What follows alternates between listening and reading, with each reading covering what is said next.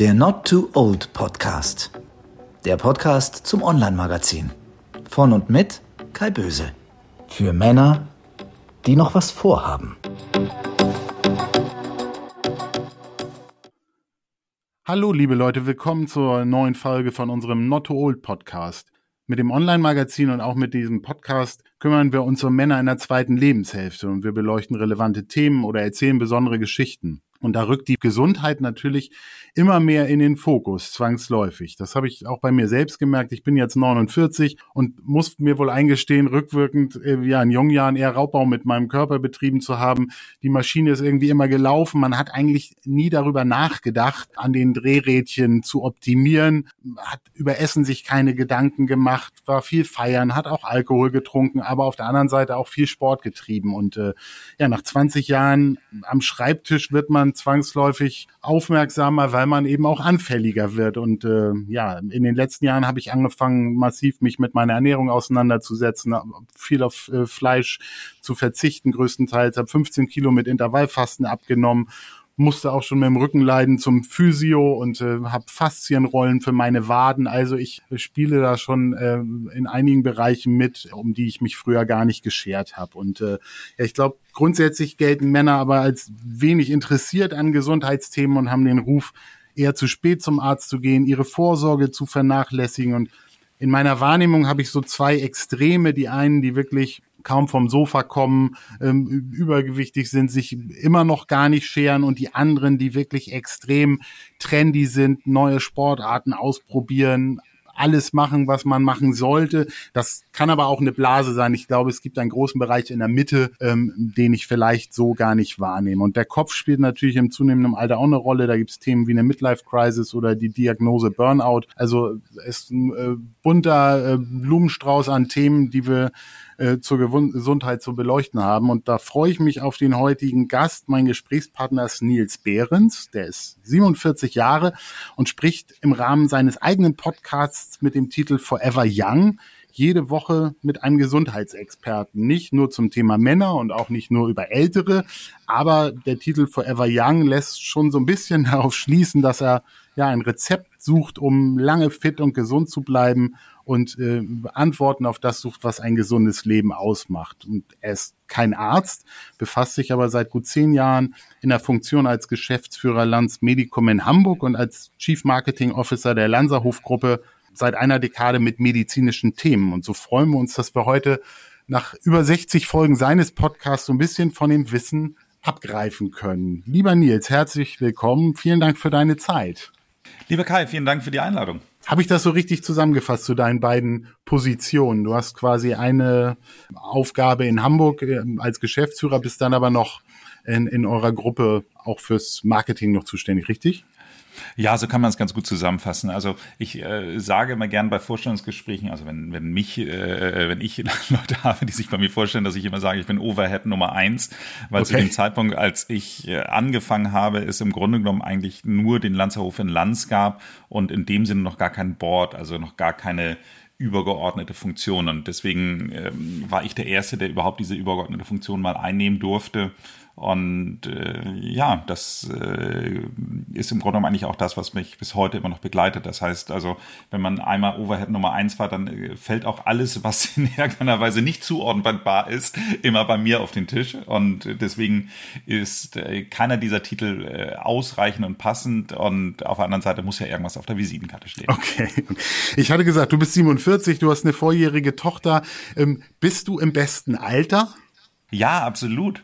Absolut. Das ist ja etwas, was äh, man, äh, wenn man mal so Studien sich anschaut, dann fragt man immer die Leute, äh, wann glaubt man, dass die Leute am glücklichsten sind? Und die häufigste Antwort ist immer so 23 bis 25. Die Leute glauben immer, dass man mit 23 bis 25 am glücklichsten ist. Wenn man aber dann sich tatsächlich dann anschaut, ähm, das, da muss man die Frage dann ein bisschen anders stellen, aber wo die Leute eigentlich tatsächlich am meisten Glück empfinden, dann ist das tatsächlich in diesem Alter von 47 bis 49 so ungefähr, weil ähm, man einfach da häufig immer schon so seine Weichen weitestgehend gestellt hat, wo man äh, nicht mehr die ganz großen Zukunftsängste hat, die ganz großen Unsicherheiten. Und äh, von daher ist 47 absolut das beste Alter. Okay. Hast du denn meine Schilderung, die ich gesagt, dass ich mich früher gar nicht so richtig mit diesen Themen auseinandergesetzt habe, bei dir auch so erlebt? Oder also bist du erst durch den Job auch zu deiner eigenen Erkenntnis gelangt oder war das schon immer Teil deines, deines Lebens, dich damit auseinanderzusetzen? Na, ich habe schon sehr früh immer schon Sport gemacht. Ich hatte immer das Problem, dass ich einfach ein totaler Balllegastheniker bin. Das heißt also, ich ähm, kann mich eigentlich nicht dran erinnern, dass ich irgendwann mal keinen Sport gemacht habe. Ich habe nur leider immer wieder den Fehler gemacht, dass ich dann aber auch wie die anderen Tennis spielen wollte oder Fußball oder Basketball oder Volleyball oder I don't know. Und äh, es leider festgestellt habe, es gibt zwei Arten von Menschen. Die einen, die haben ein angeborenes Ballgefühl und die anderen haben ein angelerntes Ballgefühl. Mhm. Und ich bin Kategorie drei. ich lerne es nie. So, und damit muss ich mich einfach auseinandersetzen. Ich äh, gebe aber bis heute nicht auf. Im Augenblick äh, versuche ich zumindest sehr, sehr selten, aber äh, spiele ich ab und zu nochmal Golf. Also tatsächlich eine Ballsportart äh, begleitet mich durch mein ganzes Leben und ich bleibe total erfolglos dabei. Okay, die kann man ja auch nie so richtig perfekt ausüben. Das ist ja auch irgendwie die Faszination. Aber ähm, ja, der Weg dahin. Ich habe auch äh, ähm, ein paar Jahre Golf hinter mir und äh, ja, es ist wirklich jedes Mal eine Herausforderung, die scheinbar bei Null anfängt. Total. Total. Das ist ein bisschen wie Rudern gegen den Strom. Man kommt immer wieder da an, wo man mal gestartet ist. Ja. Und du hast ja auch diverse berufliche Stationen schon. Du bist äh, in Agenturen in Hamburg mal eingestiegen, warst dann bei TUI äh, auf dem Thema Kreuzfahrt unterwegs. Sicherlich alles auch Jobs, äh, wo du nicht um 17 Uhr rauskamst, um dann noch dich um deine Fitness zu kümmern. Wie hat so dieser Spagat Job und Gesundheit, also man fragt ja häufig nach Job und Familie, ich glaube, das äh, hat bei dir alles gut geklappt, aber Job und Gesundheit, wie hat dieser Spagat funktioniert, gerade wenn man unterwegs ist, wenn man in Hotels wohnt, wenn man einen Jetlag hat, also wie, wie hast du das äh, immer hinbekommen? Na, ich habe im Grunde genommen eigentlich für mich war, was das Thema Sport betrifft, glaube ich, schon ein sehr entscheidender Punkt der Ge die Geburt meines meiner Tochter. Das war 2001 ähm, wo ich äh, war vorher immer, habe ich alles mal gelegentlich gemacht. Bin ich mal ins Fitnesscenter gegangen, bin ich mal laufen gegangen, habe ich mal mich zum Squash verabschiedet, verabredet, wieder eine Ballsportart. Und äh, das äh, war im Grunde genommen eigentlich immer völlig ohne Konzept. Und dann, äh, die wurde, also meine Tochter wurde im August geboren und dann war irgendwie Weihnachtszeit, Silvester und ich hatte, glaube ich, äh, mein historisches Maximalgewicht ähm, weil dadurch, dass wenn ich dann nach Hause gekommen bin, wollte ich auch dann Zeit mit meinem, meinem Baby mhm. dann verbringen und äh, habe dann gar keinen Sport mehr gemacht. Also dieses, dieses random ab und zu mal fand dann einfach gar nicht mehr statt. Und dann habe ich gemerkt, da muss ich jetzt was ändern. Und äh, wie dann Männer auch immer so sind, die brauchen immer gleich ein Ziel.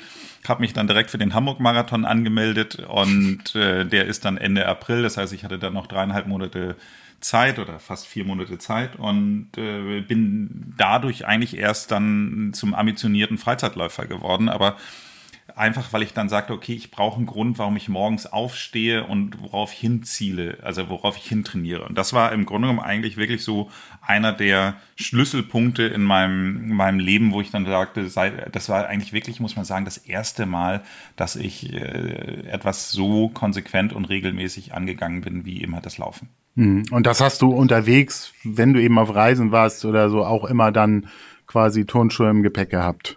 Laufen kann man ja überall. Ja. Und das, was ich ähm, dazu genommen habe, muss ich sagen, das hat jetzt über die letzten Jahre extrem gut funktioniert. Ich habe mal es ist 2013, das war eine, eine äh, große ähm, gefeierte App mal, da hatte ein, ein, ja, ein Trainer, muss man sagen, ein Sportwissenschaftler aus den Staaten, der hat gesagt, äh, dass sieben Minuten Trainieren am Tag reicht, um eine Grundfitness also sich aufrechtzuerhalten. Mhm. Das findet man auch bis heute noch total viel in den App Stores, diese Seven-Minute-Trainings. Äh, die ganz häufig äh, auch noch absurderweise Geld kosten. Das Original von dem Menschen, den habe ich mal kennengelernt, der das wirklich erfunden hat, ähm, ist von der Firma Johnson Johnson gesponsert, heißt 7M Training Und ähm, das äh, ist kostenlos und ähm, das ist wirklich einmal ein Ganzkörpertraining, wo man wirklich nahezu alle Bereiche irgendwie ganz gut einmal aktivieren und ansprechen kann. Mhm. Und ich habe das geschafft, äh, zumindest jetzt äh, seit über zwei Jahren mit null Tagen Fehl, äh, also im null Fehltagen jeden Tag zu machen, weil ganz ehrlich gesagt, sieben Minuten findet man immer irgendwo in seinem Leben. Und ich habe ähm, Situationen gehabt, wo ich dann morgens um, um fünf aufstehen musste, weil ich irgendwie den ersten Flieger nehmen musste. Dann bin ich halt um zehn vor fünf aufgestanden. Ja. Genauso war ich auch mal auf dem Dockville Festival hier in Hamburg, habe da mit, verrückterweise auch nicht mehr altersgerecht mit Freunden gezeltet und habe dann wirklich auf, die, auf diesem Zeltplatz zwischen den Dixie-Klos dann meine Übungen gemacht. Ja. Also wo, wo ein Wille ist, ist ein Weg. Man muss es eben halt sich dann nur konsequent drum kümmern und wenn man einfach den Ehrgeiz hat, dass die dass die Kette nicht abreißt, also dass man wirklich die ganze Zeit dabei bleibt, dann, dann geht das auch. Ja, das ist, glaube ich, so das Geheimnis, ne? dass man das nicht so in Wellen ausübt und äh, wo die Wellentäler dann wieder immer größer werden, sondern dass man diese gewisse Konstanz dann für sich hinbekommt. Nun sprichst du jeden Donnerstag mit einem äh, Gesundheitsexperten in deinem Podcast Forever Young. Hat dich das auch zum Experten gemacht oder bist du der durch deine berufliche Tätigkeit eigentlich auch irgendwie schon gewesen? Also beides, würde ich sagen. Ich äh, muss sagen, ich habe in den letzten zehn Jahren wirklich wahnsinnig viel dazugelernt. Meine prägendste Berufszeit. In, im, am Beginn meiner Karriere habe ich bei einer, Werbeagentur verbracht, bei Springer und Jacobi. Und der äh, Gründer, die galten ja mal als die kreativste Agentur der, der Europas zumindest oder mindestens auf jeden Fall Deutschlands. Das ist ja die Kaderschmiede für ganz, ganz viele mhm. erfolgreiche mhm. Werbeagenturen. Und der Gründer Konstantin Jacobi hat immer gesagt, man kann nur gute Werbung für Mercedes-Benz machen, wenn man sich auch mal unter das Auto gelegt hat. Und ähm, das ist meine berufliche Philosophie eigentlich immer. Ich habe mich immer, egal für welchen Kunden ich gearbeitet habe, egal für welche Firma ich gearbeitet habe, versucht so doll wie möglich unter das Auto zu legen und den Motor zu verstehen. Und mhm. genauso ging es mir beim Landshof auch, weil ich auch für die Pressearbeit zuständig bin und ich kann nicht jedes Mal, wenn mich ein Journalist irgendwas fragt zum Konzept, zu irgendeiner Fragestellung, kann ich nicht jedes Mal den Telefonjoker benutzen und einen Arzt anrufen. Deswegen ist es für mich eben halt wahnsinnig wichtig gewesen, dass ich es auch wirklich, ähm, äh, ich sage jetzt mal, bis zu einem gewissen Grad verstehe, was wir machen und was wir tun. Okay. Aber wahrscheinlich lernst du auch immer noch vieles dazu. Du hast ja spannende Leute zum Teil in-house, also Mediziner oder Kollegen, aber auf der anderen Seite auch mal Buchautoren oder äh, Berater oder mal einen prominenten Vertreter ist wahrscheinlich trotzdem immer noch äh, mit vielen Aha-Effekten auch für dich selbst, oder? Du, Kai, absolut. Also ich bin so dankbar über die Möglichkeit, diesen, diesen Podcast durchzuführen, weil ich genau, wie du sagst, jedes Mal auch sagen, Dinge dazulerne. Also ich bin, mhm. es ist ganz, ganz selten, dass ich sage, okay, also das wusste ich schon alles. Also ich stelle natürlich viele Fragen, wo ich auch schon die Antworten zu kenne. Aber es ist jedes Mal in jedem Gespräch etwas so dabei, wo ich dachte, wow, das habe ich so auch noch nicht gedacht, das habe ich noch nicht gewusst. Und manchmal mehr, manchmal weniger. Mhm. Ja, sehr spannend. So gehen wir das ja auch an. Also ähm, ich selbst bewege mich ja auch in dieser äh, Best-Ager-Welt äh, und habe trotzdem mit vielen Themen zu tun, die man vorher nicht so auf dem Schirm hatte. Und deshalb ist es auch ja für einen selbst, glaube ich, immer ganz spannend, da noch zu lernen und sich, sich auszutauschen. Ihr richtet euch ja mit dem Lanzerhof, habe ich mal äh, von dir gelesen, dass so der Durchschnitt eigentlich tatsächlich so zwischen 57 und äh, 47 und 55 ist. Also eigentlich genau diese Zeit, wo so vermeintlich die zweite Lebenshälfte beginnt und ihr vermischt dort medizinische Erkenntnisse mit Naturheilkunde. Ähm, gibt es da für dich so zentrale Themen oder auch durch deine Podcast-Reihe, die du so als Stellschrauben siehst? Also was sind so die, die Faktoren, ähm, an denen man wirklich arbeiten kann, um ja, nicht forever young zu bleiben, aber um sich gut aufzustellen für die, äh, für die zweite Lebenshälfte. Gott, das ist eine sehr äh, umfassende Frage, muss man, äh, muss man sagen. Da weiß ich gar nicht, wie ich sie so einfach beantworten kann. Grundsätzlich ist es so, dass der, ähm, wie du sagst, der Lanzer Hof verbindet eben halt die High-End-Medizin mit der Naturheilkunde. Weil normalerweise gehst du eben halt zu einem, einem klassischen, gut ausgebildeten Schulmediziner, der dich dann aber üblicherweise nach seiner, seiner Untersuchung und seiner, äh, seiner Diagnose dann in die Apotheke schickt und äh, dir irgendein Medikament aufschreibt. Mhm. So. Und Äh, die Alternative sind eben halt die Naturheilkundler, ähm, Homöopathen, ähm, oder Heilpraktiker, die dir dann ein paar Globulis aufschreiben, wo äh, man zum einen auch immer ein ganz klein bisschen mit dran glauben muss. Äh, ich habe überhaupt nichts gegen Globuli, aber man ja natürlich auch immer so ein bisschen dieses latente Unsicherheitsgefühl gegebenenfalls hat, dass der jetzt irgendwie was Großes übersehen hat oder äh, man irgendwie dann denkt, okay, das ist immer so die Frage, nehme ich jetzt den Bioabflussreiniger oder die Chemiekeule? Äh, man, man hat irgendwie tendenziell, äh, denkt man immer, Gott, die Chemiekeule hilft vielleicht doch besser, sage ich mal ja. so. Und ähm, so, ähm, so ähnlich ist es natürlich mit der Gesundheit auch. Ähm, wir sind uns alle bewusst, dass die, die ähm, die Pharmalösungen nicht die richtige Wahl sind, aber äh, es ist schon schöner, wenn man jemanden hat als Ratgeber, der sagt, nein, Sie können es jetzt mit diesen, ich bleibe dabei, Globulis versuchen, ähm, der aber auch weiß, wie eine Therapie mit der, äh, mit der Pharmaalternative aussieht, wenn mhm. du verstehst, was ich meine. Ja. Also das ist so ein bisschen, äh, ich finde es immer, immer, man kann sich auch mal schlecht benehmen, wenn man weiß, wie es richtig geht. Ähm, wenn man sich aber unwissentlich schlecht benimmt, dann ist es scheiße. Ja, ja, das verstehe ich. Aber es gibt ja, bevor ich jetzt zum Mediziner gehe, gibt's ja auch Faktoren, da hatte ich eben auch in einigen Folgen von dir was gehört, da taucht was zur Bewegung auf, zur Ernährung. Und ich habe gehört, dass ähm, du den Schlaf für einen unterschätzten Faktor hältst, was so die äh, Gesundheit angeht. Total. Total. Also das ist im Grunde genommen eigentlich etwas, was man sagen muss. Äh, als ich gerade für den, angefangen habe, für den Landshof zu arbeiten vor zehn Jahren, war noch dieses Thema Burnout so omnipräsent in den Medien. So und äh, das ist ja im Grunde genommen eigentlich, man hat ja dann irgendwann so einen Burnout-Overkill kommunikativ gehabt und äh, lustigerweise ist das jetzt irgendwie komplett wieder verschwunden, dieses Thema. Das ist ja aber nicht so, dass dieses Syndrom oder die die, die Krankheit verschwunden ist. Es ist halt einfach nur nicht mehr kommunikativ spannend. Ja. So, und ähm, was man aber sagen muss, das, was sehr, sehr häufig der, der, die ersten Symptome von dem Burnout-Syndrom sind, sind zweifelsohne, dass die Menschen schlecht schlafen. Und ähm, das sind eben halt, man muss immer unterscheiden zwischen Einschlafproblemen und Durchschlafproblemen. Man kann aber eben halt auch ähm, sehen, da gibt es eben halt verschiedene Messmethoden, das ist lustigerweise eine der ersten Dinge, die ich gleich, gleich, glaube ich, in den ersten zwei Monaten äh, im Landshof gemerkt hat, ähm, äh, dass man eben halt auch gucken muss, wie hoch die, der Erholungsgrad des Schlafes ist. Das heißt, es kann durchaus sein, dass du acht Stunden geschlafen hast, was ja viel wäre oder ähm, eine gute Zahl ist.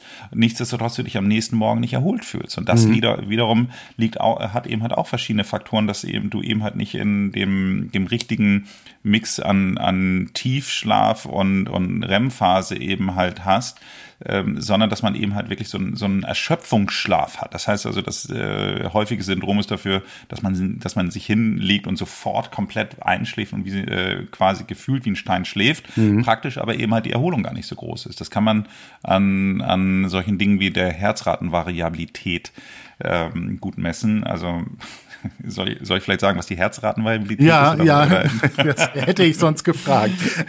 ähm, man denkt ja immer, es ist total gut, wenn das Herz gut und regelmäßig schlägt. Das heißt also, es gibt so ein chinesisches Sprichwort, das äh, lautet, wenn das Herz schlägt wie ein Regentropfen auf dem Dach, stirbt der Patient in zwei Wochen so. Das ist aber im Grunde genommen äh, nicht so ganz richtig, sondern du hast im Grunde genommen eigentlich so eine Mikrovarianz idealerweise so. Und diese Mikrovarianz ist ein, ein guter Indikator dafür, wie belastbar du bist. Das heißt also im Grunde genommen, es zeigt die Anpassungsfähigkeit deines Herzens so. Und du kannst anhand dieser, dieser, dieser Varianzen, in welchem Frequenzbereich sich diese Varianzen im Grunde eigentlich befinden, kannst du sehen, ob du im Augenblick gerade in einer Entspannungs- oder in einer Anspannungsphase bist. Mhm. Das heißt also, dieses klassische ähm, äh, Fight-or-Flight-Thema. Ähm, und äh, beides ist, ist wichtig. Das heißt also, äh, es ist nicht gut, wenn du immer nur entspannt bist. Du musst auch mal eben halt aktiviert sein. Und äh, das ist wie so ein, wie so ein Pendel, das idealerweise immer hin und her äh,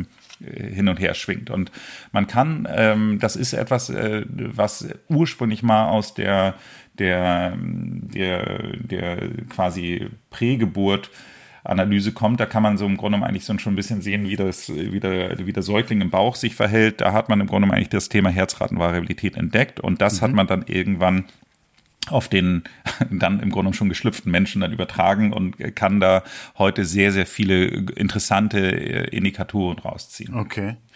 So, und ähm, wenn man eben halt den Schlaf analysiert, dann ist es ganz, ganz wichtig, dass du eben halt einen guten Ansatz von, ich sag mal, idealerweise mindestens 20 Prozent Tiefschlafphase eben halt auch in, in deinem Schlaf mit drin hast. Ja.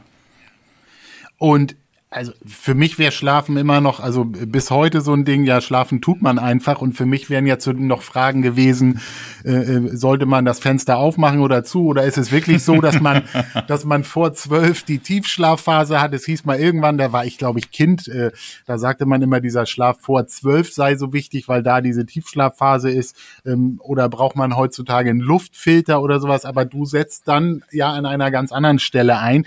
Da drängt sich die Frage auf, kann ich das selbst auch messen, äh, wie ich schlafe? Also kann ich das tracken äh, oder muss ich dazu in ein Schlaflabor oder eben zu euch möglicherweise?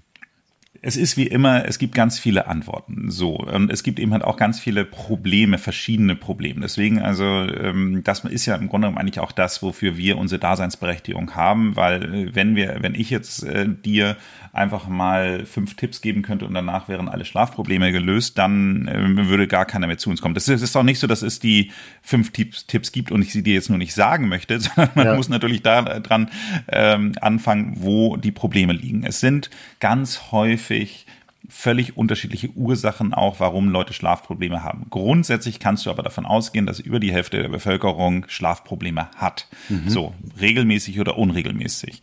So, und äh, zu deiner Frage Nummer eins, dieses, diese erste Phase des Schlafes und die zweite Phase des Schlafes. Es ist grundsätzlich richtig, du kannst dir das vorstellen, wenn du dir jetzt so ein, so ein, so ein Balken aufmachst, wo du sagst, okay, der Balken nach unten ist die Tiefschlafphase und der Balken nach oben ist die REM-Schlaf, also da, wo mhm. eben halt die, die, die Augen sehr aktiv eben halt sind, dann äh, kannst du dir das Ganze äh, vorstellen wie ein, ein Trichter, der äh, nach hinten hin werden die Phasen immer kürzer. Das heißt am Anfang so eine tiefe Tiefschlafphase und eine lange REM-Schlafphase und mhm. wieder eine lange, äh, etwas kürzere ähm, Tiefschlaf, wieder etwas mhm. kürzere ähm, und so weiter so.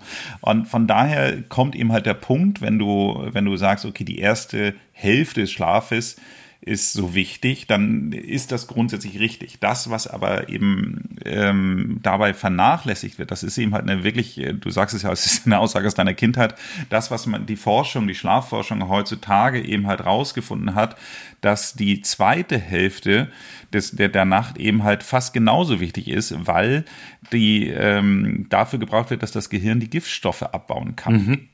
Das heißt, ähm, normalerweise äh, dir sagt vielleicht das Lymphsystem etwas. Ja. Das Lymphsystem ist im Grunde genommen eigentlich eine Art Pumpensystem, wenn du so willst, ähm, was die, äh, was im Grunde genommen eigentlich gewisse Transportmechanismen im Körper auslöst. So, und dafür pumpt etwas. So, jetzt kann man sich vorstellen, in unserem Schädel ähm, kann sich nicht so einfach äh, etwas äh, zusammenziehen und wieder auseinander äh, dehnen, weil äh, wenn man mal gegenklopft, merkt ja jeder, dass das Ding ganz schön hart ist. Mhm.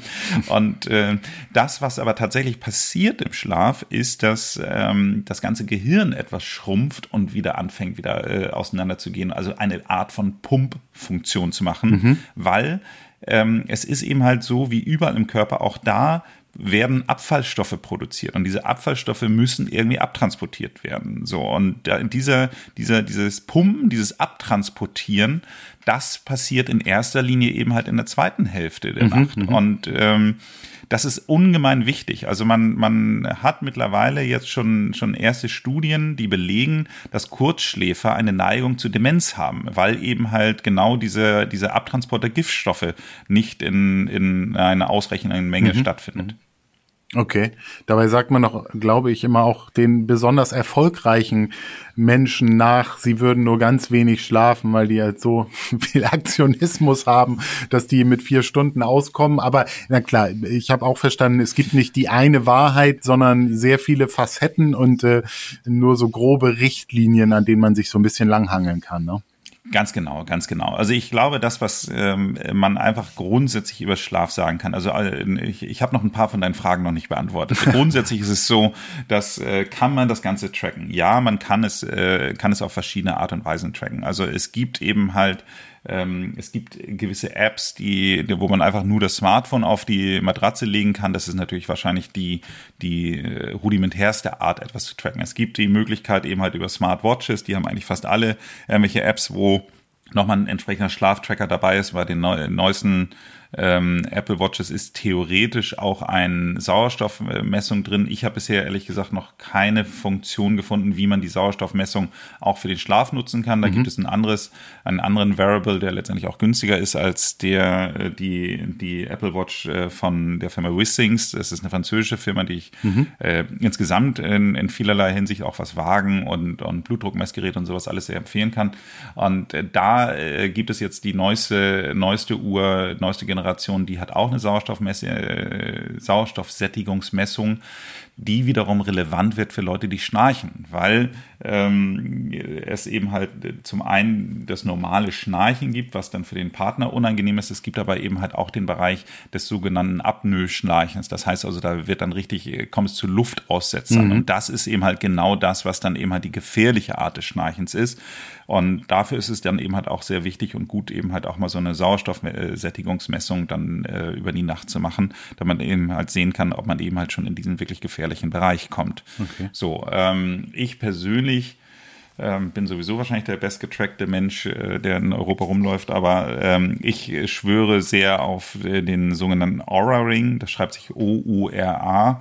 Und das ist eben halt ein, ein Ring, den man trägt, der äh, gewisse Vorteile einfach hat, weil er nicht, also den muss man nur einmal die Woche laden, den, den, äh, der, der stört einfach nicht. Den hat man einfach um und den kann man den ganzen Tag gut tragen. Mhm. Und ähm, der trackt eben halt auch den Schlaf und äh, der ist ich fand das mal ganz lustig. Ich habe den mal einen, Freund geschenkt und der hat wiederum dann gesagt, so, naja, ich schlafe jetzt immer noch nicht besser.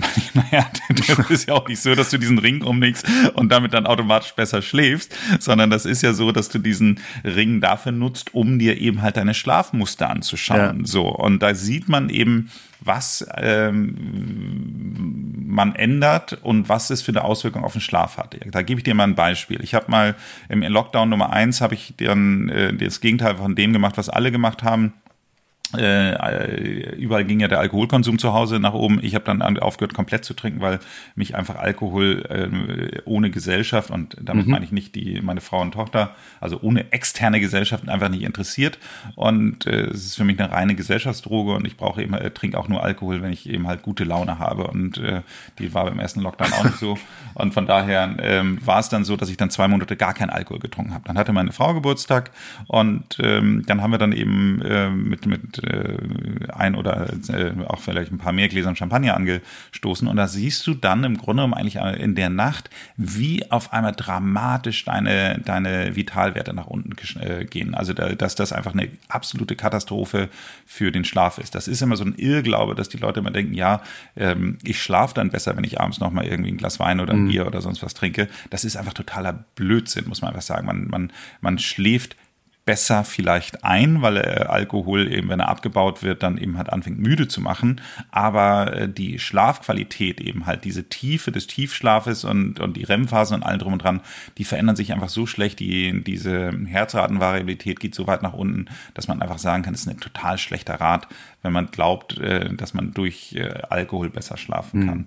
Was ähm, ja, Entschuldigung. Meinst du, dass das bei dir aber auch durch die etwas längere Phase davor der Abstinenz besonders dramatisch war oder hätte ich Klar. diese Werte, da, wahrscheinlich gibt es so einen Gewöhnungseffekt und wenn man dann doch wieder jeden Tag trinkt, dann äh, äh relativiert sich das ein Stück weit wahrscheinlich, ne? Aber äh jein, jein. Also äh, da sind kommen zwei Faktoren zusammen. Faktor Nummer eins ist, dass äh, der Ring lernt einen über die Zeit immer besser kennen. So. Und wenn der dann eben halt dich die letzten zwei Monate getrackt hat und dann auf einmal diese Veränderung sieht, dann ist das einfach eine für den sehr dramatische mhm. Verschlechterung zu deinem Normalzustand. Ja. So.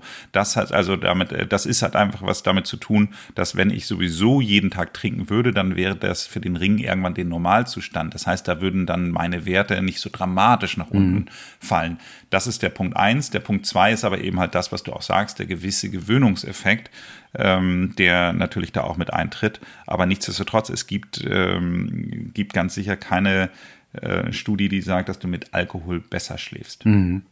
Alkohol wäre für mich jetzt auch schon das, das nächste Thema. Wir sind jetzt sehr tief ins Schlafen schon eingestiegen, was auch sehr, sehr spannend ist. Das ist ja fast eine Folge oh, ich für sich. noch ganz, aber, ganz viel für Schlafen ja, ich glaub, erzählen. Vielleicht, ich da noch ganz viel. Ja, ich glaube das. Wir müssen wahrscheinlich in Serie gehen, weil ich hätte jetzt noch so auch das Thema Bewegung und Ernährung, was ja ein Stück weit auch zusammengehört, was in, nicht minder äh, breit ist. Äh, deshalb ist das gar nicht so einfach, sich da zu reduzieren. Aber du hattest das Thema Alkohol jetzt äh, schon angerissen. Deshalb wäre so das Thema Trinken vielleicht so das nächste. Also auch da ist ja in den letzten Jahren der, der Darm immer mehr in den Vordergrund gerückt, was so den, den Motor des, des, des Körpers angeht. Ähm, es gibt ähm, die Aufforderung, doch relativ viel möglichst Wasser und Tee zu trinken, auf, auf Alkohol oder auf, auf zuckerhaltige Getränke zu verzichten. Wenn ich jetzt versuche, von dir so das beste Wissen abzusaugen, aus, auch aus dem Podcast, was so ja, die Ernährung angeht, ähm, und wir da beim, beim Trinken anfangen, was sind da so deine Topics? Naja, du kannst grundsätzlich sagen, ähm, dass äh, es schon richtig ist, man soll viel trinken. Du kannst es aber wie immer, macht die Dosis das Gift. Das heißt also, ich bei meiner Körpergröße, bei meinem Gewicht, ich bin 1,88, wiege äh, im Augenblick so 83 Kilo und ähm, ich habe einen Wasserbedarf ziemlich genau ausgerechnet von zwei Liter, äh, 2,89 Liter. So, mhm. das ist im Grunde eigentlich das, was ich trinken sollte. Ich kann das Ganze auch ein bisschen ausdehnen, ich kann es auch mal ein bisschen unterschreiten. Ich sollte aber jetzt nicht unbedingt vier oder fünf Liter trinken. Warum? Weil du damit natürlich dann anfängst, eben halt auch deinem Körper eben halt, dann spülst du zu viel raus und äh, dann fängst du an, im Grunde genommen eigentlich wieder, dass dir wieder andere Mikronährstoffe fehlen. Das heißt also, man kann nicht sagen, dass man jetzt einfach sagt, ja, so jetzt vier Liter, fünf Liter sind super auf Dauer. Mhm. Nein, sind es nicht, weil du spülst dann wirklich deinen Körper leer. Mhm. So, das heißt also, im Grunde genommen kannst du wirklich so, so sagen, ähm, es kommt immer ein bisschen auf die Größe und Menge an, aber ich sage jetzt mal, wenn du so grundsätzlich sagst, wenn Frauen so zwei bis zweieinhalb Liter und Männer Männer zweieinhalb bis drei Liter trinken ähm, und das Ganze, wie gesagt, kann auch irgendwie um einen halben Liter nochmal nach oben oder unten gehen, dann äh, bist du da erstmal grundsätzlich auf der richtigen Spur.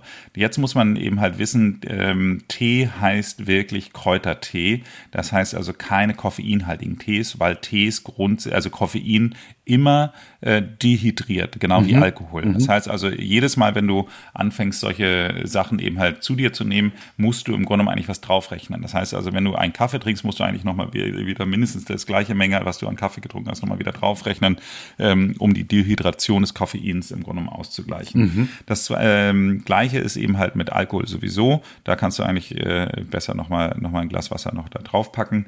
Ähm, aber grundsätzlich hat das die Wirkung. Das, was äh, für mich einer der größten Irrglauben, und da kommen wir jetzt wieder in unsere Kindheit zurück, äh, ist äh, das Thema Saft.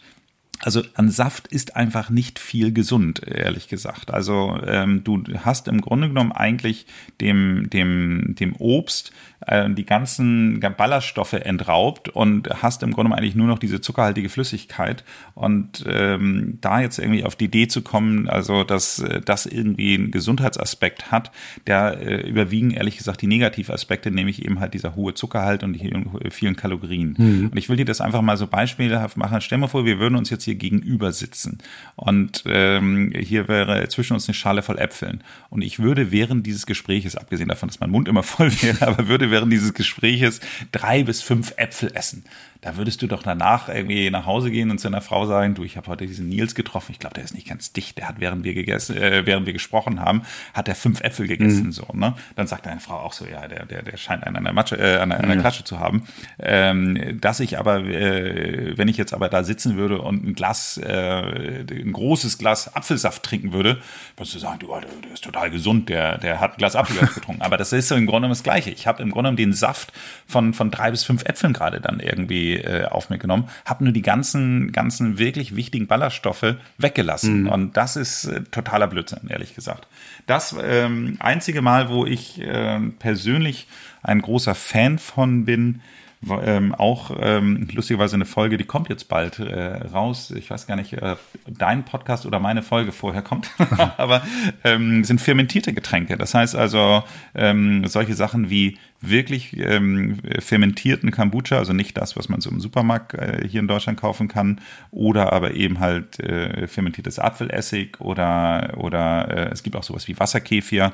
Ähm, also solche fermentierten Getränke haben eine sehr sehr positive Wirkung auf den Darm, weil sie eben halt ähm, ja Futter fürs Mikrobiom sind, also für die Darmflora. Mhm. Ähm, davon soll man jetzt auch kein Liter am Tag trinken, weil da eben halt auch wieder Zucker drin ist und sowas alles. Aber grundsätzlich sind solche Sachen äh, sind schon sehr sehr gut und sehr förderlich. Genauso wie auch morgens dieses diese halbe Zitrone im, im warmen Glas Wasser. Das äh, sind Dinge die die total gut wirken. Und ähm, Zitrone nur dazu noch mal eine Besonderheit. Wir sind ja normalerweise bei unserer Ernährung, wie wir sie hier üblicherweise haben, immer so ein bisschen übersäuert. Das heißt also, wir, wir nehmen zu viel säurehaltige ähm, Lebensmittel zu uns und äh, zu wenig basische Lebensmittel. Mhm. Lustigerweise, man denkt, Zitrone ist ja, schmeckt ja nicht nur sauer, sondern weiß man ja auch, dass die Zitronensäure hat, hat aber im Körper eine basische Wirkung. Das heißt also, sie gleicht so ein bisschen die Übersäuerung im Körper aus. Mhm. Okay wenn wir jetzt an unsere Kinder denken und denen so das Beste natürlich nur mitgeben wollen, auch bei der Ernährung, siehst du da Zucker immer noch als so den Endgegner, den man zu besiegen hat, sowohl in Getränken als auch in einem anderen? Oder gibt es da verschiedene äh, Dinge, die zu berücksichtigen sind? Ach, das ähm, kann ich dir gar nicht so sehr sagen. Ich würde schon sagen, dass Zucker auf jeden Fall ganz, ganz, ganz weit vorne ist und ähm, das, ähm, ich müsste jetzt mal drüber nachdenken. Äh, ehrlich gesagt, das, was noch schlimmer ist, ist eben halt wirklich der Bewegungsmangel. So, aber wir sind ja im Augenblick bei der mhm. Ernährung. Die Bewegung kommt ja erst noch. Insofern, ja, ja ist, äh, äh, würde ich sagen, schlimmer als Zucker äh, geht's nicht. Das, was äh, man da einfach nur zu sagen kann, ist nochmal zusätzlich, dass auch da sehr viele immer vermeintlich gesunde Geschichten dabei sind. Das heißt also, man muss sich eben halt auch immer sehr genau anschauen, ähm, wo der Zucker überall mhm. drin steckt und ähm, da dann auch so Dinge, die insbesondere immer für Kinder so ausgerichtet sind, das ist schon echt teilweise wirklich der Albtraum, was, wenn man sich da eben halt dann die, die Werte dann eben halt anschaut. Ja. Also ich kann einfach nur jeden empfehlen, dreht das ganze Ding mal um, äh, schaut mal auf die Packung, auf die Inhaltsstoffe und dann ähm, ist mein, meine Lieblingsaussage immer dazu, äh, guck mal drauf, ob äh, alles, was du dann da siehst, könntest du dann mal deiner Großmutter vorlesen und alles, wenn, wenn da Dinge dabei sind, die deine Oma nicht als Lebensmittel identifizieren würde, dann solltest du es auch nicht in deinen Körper rein. Okay. okay, sehr guter Tipp. Noch eine weitere Frage wäre, man kriegt ja im Internet eigentlich immer Werbung angeboten, die auf einen zugeschnitten sein soll und ich sehe immer häufiger Nahrungsergänzung ähm, in jeglichem äh, Form, im Pulver in Pillenform und klickt es eigentlich immer weg, weil ich das für mich total ausgeblendet habe. Mein Arzt hat mir dann vor einem Jahr mal empfohlen, Vitamin D einmal in der Woche äh, doch per Pille mir zuzuführen, weil das äh, quasi eine Mangelerscheinung ist. Und dadurch bin ich da so ein bisschen sensibler für geworden. Wie stehst du dem grundsätzlich gegenüber aus, äh, gewisse äh, ja, Mangelerscheinungen auszugleichen? Also grundsätzlich ähm, ist es so, dass äh, Nahrungsergänzungen immer nur zehn Prozent äh, von dem ausmachen können, was du eigentlich sonst so hast. Das heißt also, ähm, du hast äh, also mindestens 80 Prozent, also äh, Nahrungsergänzungen können vielleicht sogar 20 Prozent noch schaffen, aber mindestens 80 Prozent muss immer durch einen gesunden Lebensstil und eine gesunde Ernährung kommen. So, das ist erstmal das Grundsätzliche. Du kannst nicht, glaubst, darfst nicht auf die Idee kommen, dass du dich irgendwie die ganze Zeit von Tütensuppen ernährst und dann das Ganze irgendwie durch Supplementation irgendwie ausgleichen kannst. Das ist einfach äh, das ist nicht so.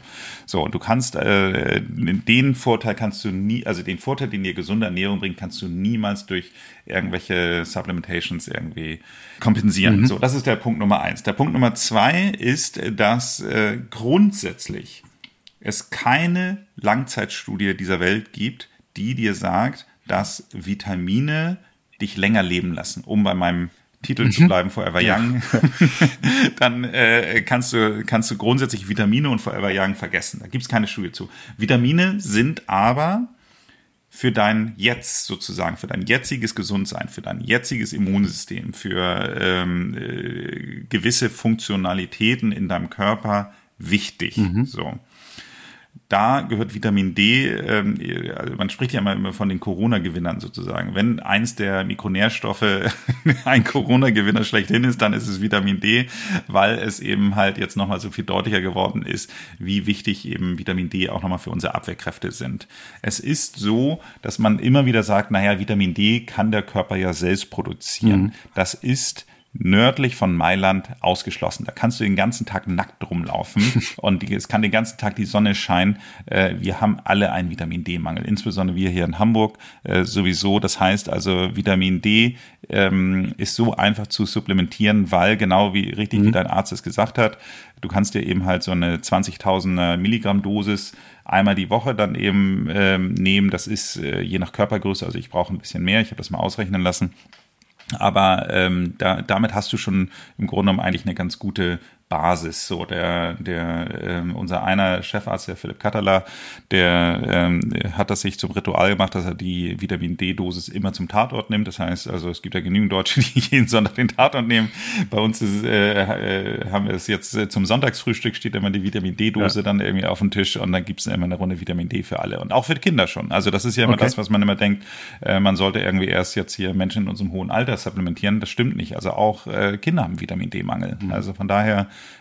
ähm, sollte man darüber auf jeden Fall nachdenken. Bei Vitamin D gibt es nur eine Besonderheit nochmal.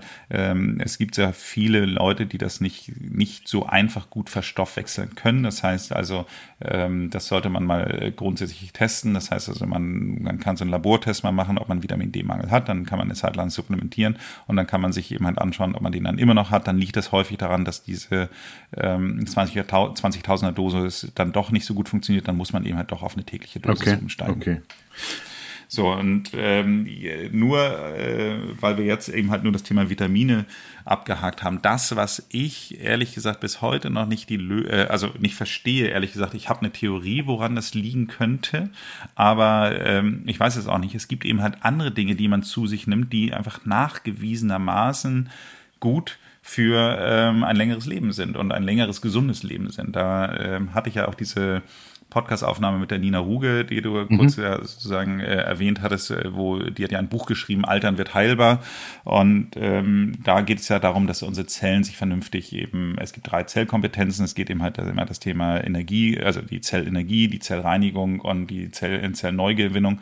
Und ähm, da ist es im Grunde genommen eigentlich wirklich so da, dass ähm, es da gewisse Supplementationen gibt, die dafür einfach förderlich sind. Und da ist eins der Dinge, die, die äh, wo es auch schon Studien zu gibt, die ganz eindeutig sind, das ist das sogenannte Resveratrol, schwieriges Wort, aber das ist im Grunde genommen eigentlich das, was äh, auch in Rotwein drin ist. Da kommen wir jetzt wieder zurück zu unserer Getränkefrage. um den vollen äh, positiven Einfluss von Resveratrol zu haben, müssen wir zwölf Liter am Tag trinken. Okay. Also ähm, dann hast du, dann hast du ah. Zellen, die sind top in Ordnung. Kollateralschaden, Kollateralschaden sind dann irgendwie anderer Art. Aber ähm, das kann man eben halt sich sehr gut auch als Tabletten nehmen. Und das ist so witzig, wenn du dir äh, jetzt hier mal zu, wie hier in Hamburg zu Budnikowski oder zu DM-Markt oder keiner Rossmann, you name it, reingehst, dann hast du ja eine ganze Wand voll mit Nahrungsergänzungsmitteln. Versuch da mal Resveratrol zu finden. Gibt es nicht. Mhm. Und das finde ich so witzig, dass du im Grunde genommen eigentlich, das ist kein teures kein teures Supplement, aber es hat eben halt eine nachweisliche, sehr, sehr, sehr gute Wirkung auf unsere Zellen und trotzdem kriegst du es eigentlich nur, äh, nur, nur sehr selten. Also ich vermute einfach, weil du es nicht schützen kannst oder da irgendwie noch nicht die Aufklärung groß genug für ist oder keine, keine Resveratrol-Lobby da ist oder ich weiß mhm. nicht was. Aber äh, wenn ich einen Tipp an deine Hörerinnen geben kann, dann kauft euch Resveratrol für ein längeres Leben. Okay, super. werden wir, werden wir äh, so weitergeben auch nochmal. Um das Thema Ernährung noch einmal abzuschließen, würde ich gerne noch kurz auf das Intervallfasten einsteigen, weil mir hat das tatsächlich über die letzten anderthalb Jahre geholfen.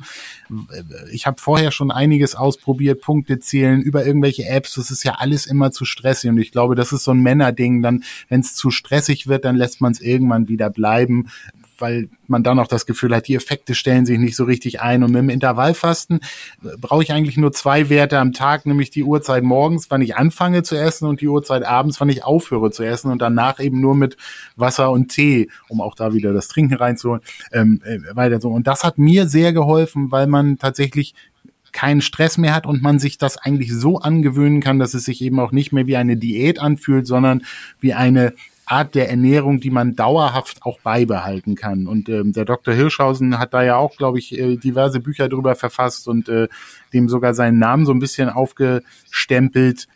Bist du da auch Fan davon? Hältst du das für eine gesunde Art, sich zu ernähren oder gibt's da auch noch äh, andere Meinungen? Ich bin totaler Fan davon. Also ich ähm, finde das äh, einfach völlig natürlich und wir müssen uns ja immer unsere Evolution anschauen, dass ähm, wir einfach über sehr, sehr, sehr, sehr, sehr, sehr viele Jahre, die es den Menschen gibt, auch immer mal zwischendurch gehungert haben. Und äh, wenn man sich jetzt eben halt heute überlegt, dass äh, wie selten wir wirklich irgendwie hungern oder mal irgendwie äh, unseren, unseren Verdauungsapparat in Ruhe lassen, dann ist das eine total gute und einfach nachvollziehbare Taktik. So, das, was man äh, beim Intervallfasten eben halt sagen muss, ist, dass es ähm, sehr, sehr häufig immer da gesagt wird, dass es egal ist, ob man das Frühstück weglässt oder das Abendessen. Das stimmt natürlich so nicht so ganz, weil ähm, du einfach, es liegt in der Natur der Sache, dass du abends, äh, alles, was du abends isst, einfach viel, viel schwieriger für den Körper zu verdauen ist, als alles, was du dir morgens rein mhm. äh, tust. Das heißt also, rein tust ist auch, äh, naja, gut. Also, du weißt, ja. was ich meine. Also, äh, es ist eben halt grundsätzlich so, dass ähm, das Intervallfasten in seiner idealen Form wäre eben halt ein reichhaltiges Frühstück, ein normales Mittagessen und dann abends nichts mehr, das Essen weglassen. So, das wäre die Idealform. Ähm, ich kann für mich sagen, dass ich das Intervallfasten auch immer nur andersrum mache. Ich lasse auch immer das Frühstück weg. Das hat aber einfach was mit sozialen Gründen mhm. zu tun, dass ich abends ähm, ist das ähm, häufig die einzige Mahlzeit, die wir als Familie eben halt auch komplett zusammen einnehmen können. Und wenn ich da immer nur sitzen würde und sagen würde, nee, für mich ja. nichts mehr, dann ist das irgendwie unsozial so. Von daher ähm, ist meine Lösung des Intervallfastens auch die, die äh, wahrscheinlich auch mit die häufigste ist. Nichtsdestotrotz wäre es eigentlich anders besser. Das zweite, was eben halt ähm, ein, ein, ein Mythos ist, der immer wieder so rumkursiert ist, in diesen acht Stunden kannst du essen, was du willst. Das stimmt einfach so nicht. Das heißt also, letztendlich geht es immer noch darum, wie viel Kalorien der Körper am Tag zu sich nimmt. Und äh, in dem Augenblick, wenn du mehr Kalorien zu dir nimmst, als du verbrauchst, dann nimmst du zu. Punkt. Mhm. Und ähm, von daher ist das auch so ein Irrglaube. Der dritte Irrglaube ist, dass die Leute immer glauben, dass ähm, man dann aber die ganze Zeit essen kann. Du musst dir das immer so ein bisschen vorstellen, ähm, wenn du dir den, den Darm wie so eine, so eine Autowerkstatt vorstellst und du bist gerade dabei, ein, äh, ein Auto zu reparieren und dir schiebt dann auf einmal ein anderes Auto äh, rein, dann kannst du das nicht auch gleichzeitig ja. reparieren. Das heißt also, du, das, das engt dich nur in der Bewegungsfreiheit ein, das, das Auto 1 zu reparieren und das Auto 2 stört nur. Das heißt also, idealerweise sollte man immer drei bis vier Stunden zwischen den Mahlzeiten Abstand haben. Das heißt, und dadurch kommst du dann eben halt nur auf diese zwei Mahlzeiten, maximal drei, eben halt, je nachdem, wenn du eben halt mhm. gleich der am Anfang der acht Stunden, in der Mitte der acht Stunden, am Ende der acht Stunden dann eben halt was ist, dann kannst du eben halt das so äh, machen. Aber es ist also äh, diese drei Mythen, mit denen möchte ich mal aufräumen. Und ähm, das, was eben grundsätzlich so ist, dass du sagst, eigentlich das wirkliche Intervallfasten solltest du in diesen 16 Stunden keine Kalorien zu dir mhm. nehmen. Da gibt's immer noch diese, dieses Thema Bulletproof Coffee. Das ist dieser, dieser äh, Kaffee mit Kokosfett. Ich weiß nicht, äh, wem der auch wirklich schmeckt, aber ähm, der ähm, hat insofern einen ein Vorteil, man äh, er hilft ein ganz klein bisschen, diese Zeit zu überbrücken, weil der Körper doch was dann irgendwie zu verarbeiten hat und dass ähm, grundsätzlich der, der, dieses Kokosfett, dadurch, dass eben halt keine Kohlenhydrate und keine Proteine drin sind, hat es eben halt den Vorteil, dass es die Autophagie, also die Reinigung der Zelle, nicht unterbricht. Nichtsdestotrotz ähm, ist es nicht ideal, sich jeden Tag dann irgendwie nochmal so einen, so einen, so einen Teelöffel, nee, einen Esslöffel, mhm. ja einen Esslöffel voll Fett irgendwie so zu geben. Also äh, eigentlich wäre das Konsequente gar nichts in dieser Zeit, was Kalorien hat, zu sich zu nehmen. Okay, okay. Also nehme ich mit, Intervallfasten ähm, ist besser als, als sich gar nicht mit Ernährung zu befassen und wenn, äh, dann aber ja trotzdem unter Einhaltung gewisser, gewisser, gewisser Rahmenbedingungen, so dass es dann auch zum Erfolg führt. Der Erfolg ist ja meistens abnehmen oder siehst du das gar nicht äh, als einzigen Grund? Nein, nein, ich sehe das, äh, für mich ist es gar kein, also ich mache das nicht aus Abnehmgründen, sondern ich mache das tatsächlich für diese Autophagie. Also das ähm, kann ich nur deinen Hörerinnen empfehlen, das mal zu googeln. Also da gibt es eben halt jemanden, der auch sogar einen Nobelpreis dafür gewonnen hat. Und diese Autophagie ist eben halt die Selbstreinigung der Zelle. Und darum geht es im Grunde um eigentlich, dass, dass unsere Zellen jung und frisch bleiben. Das ist der, der Schlüssel zum, zum längeren, gesunden Leben. Und äh, deswegen ist, ist diese Autophagie so wichtig. Okay, alles klar das Thema Bewegung wäre so der dritte, das dritte große Topic. Ich versuche es kurz zu machen. Äh, fangen wir mal mit dem Tracken an. Du hattest ja gesagt, du hast viele Wearables. Ähm, trackst du auch äh, in Sachen Bewegung? Also zählst du, versuchst du fünf oder zehntausend Schritte am Tag zu machen oder da?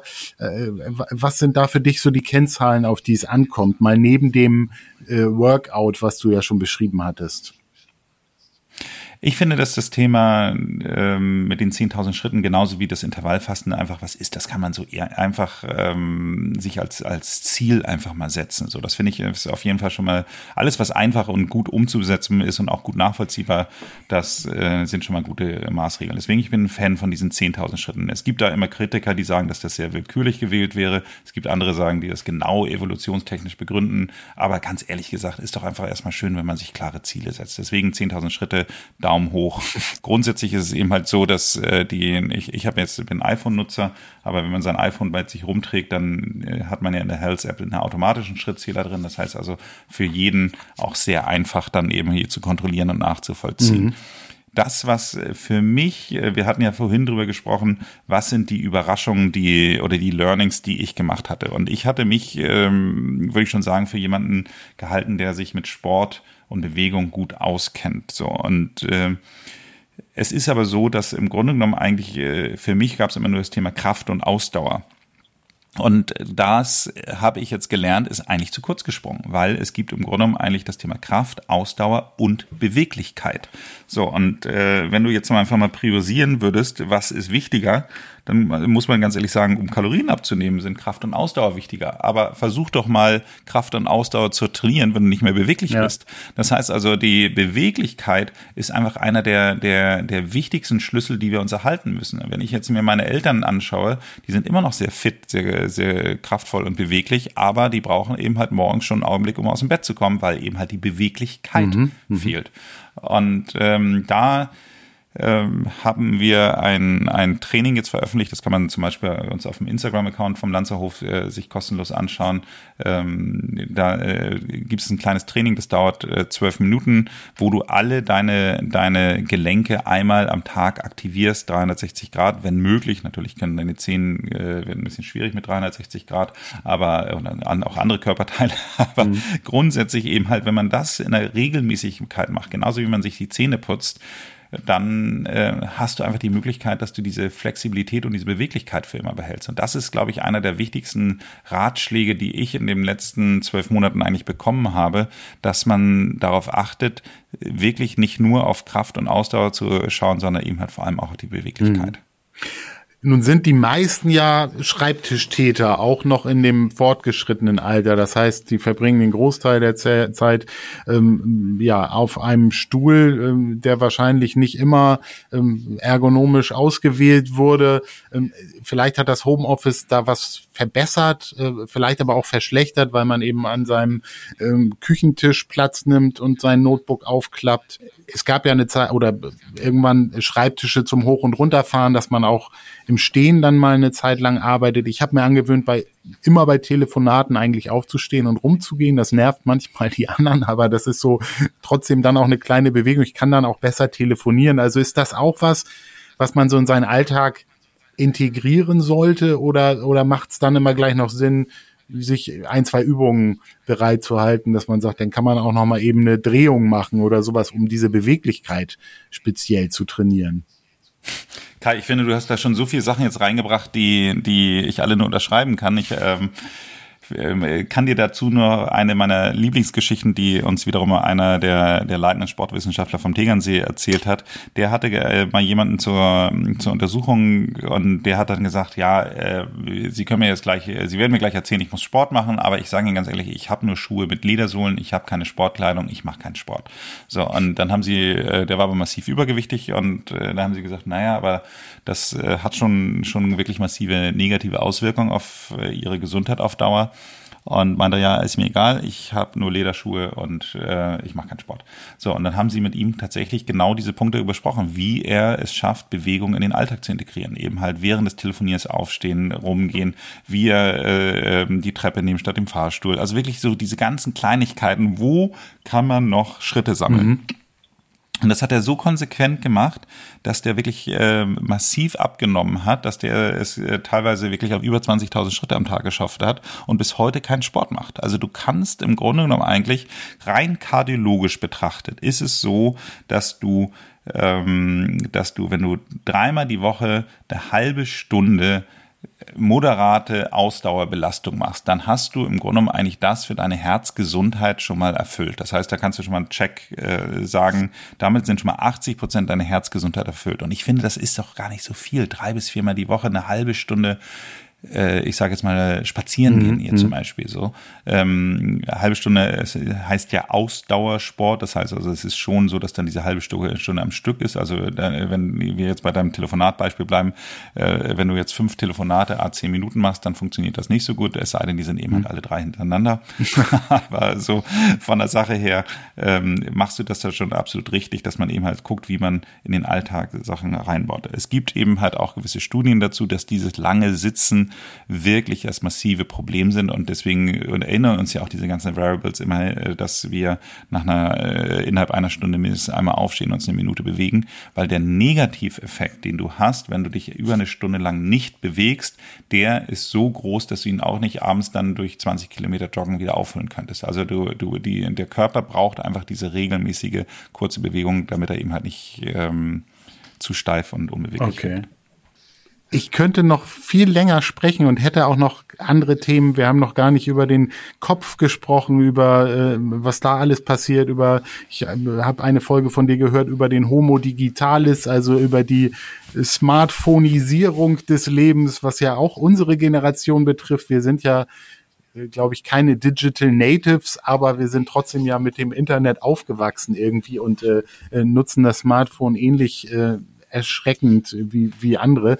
Aber ich würde sagen, das packen wir alles mal in eine zweite Folge, die wir hoffentlich auch noch mal machen, weil wir jetzt so viele Themen gesammelt haben und eine Stunde um haben, die, glaube ich, auch jetzt alle verarbeiten und sacken lassen können, um da einfach für sich das Beste draus zu machen. Also ich würde, ein kurzes Fazit wäre, sich mit dem Schlaf auseinanderzusetzen, den Schlaf zu tracken, sein, äh, sein äh, äh, ja, zu gucken, ob die, der Tiefschlaf wirklich diese Erholung bringt, die er soll, sich mit äh, seinem Alkoholkonsum kritisch zu befassen, das Thema Intervallfasten für sich abzuchecken, ob das Sinn machen kann und beweglich bleiben und ja entweder 10.000 Schritte gehen oder oder Sport machen. Das wäre so zu den drei Punkten so mein Fazit. Da bist du d'accord, oder? Wunderbar. Ich komme mir so ein bisschen vor, wie auch das, die Älteren werden es noch kennen, beim Herzblatt, wo dann immer mal kurz zusammengefasst ja. wird, wer jetzt irgendwie, was das Herzblatt so auszeichnet. Also vielen Dank, lieber ja. Kai, für diese Zusammenfassung. Ja, super. Eine abschließende Frage habe ich noch an dich. Steigt denn der HSV wieder auf? Ich weiß, du bist bekennender Fan. Bist du äh, immer dabei, äh, wenn gespielt wird oder? Ich bin auch da, muss ich sagen, ein begeisterter Live-Sport-Zuschauer. Ich habe witzigerweise in meinem Leben noch nie eine Sportschau geschaut, also noch keine ganze. Und äh, finde dann, wenn eben halt in Gesellschaft irgendwo äh, Fußball gucken, wenn ich weder äh, die Möglichkeit habe, irgendwo in Gesellschaft Fußball zu gucken oder im Stadion zu sein, dann ähm, mache ich es höchstens nochmal, dass ich mir das dann im, im Radio per Stream anhöre, aber ich habe keinen Sky-Account oder sonst irgendwie was. Und ich bin mir wirklich, ich glaube ganz, ganz fest daran, dass der HSV sich weiterhin treu bleibt und es auf den letzten Spielen wieder alles äh, mit dem Arsch einreißen wird, was sie mit den Händen aufgebaut haben. wir sind gespannt, wir werden es verfolgen.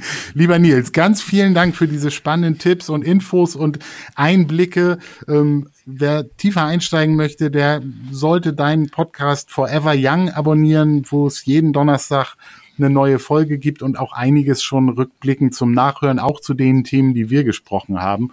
Ja, und liebe Hörer, auf diesem Kanal gibt es auch in Zukunft weiterhin spannende Themen für Männer in der zweiten Lebenshälfte. Also passt auf euch auf und bleibt gesund. Bis bald. Danke dir, Nils. Vielen Dank auch. Und ja, äh, bleibt gesund. Und äh, wenn es euch gefallen hat, wisst ihr ja immer, Podcast jetzt abonnieren und unbedingt, das ist das Wichtigste, gerade für so einen jungen Podcast, immer eine Bewertung bei Apple Podcast da lassen. Am besten auch was schreiben. Das äh, bringt dann diesen Podcast ganz weit nach oben. Alles klar. Vielen Dank.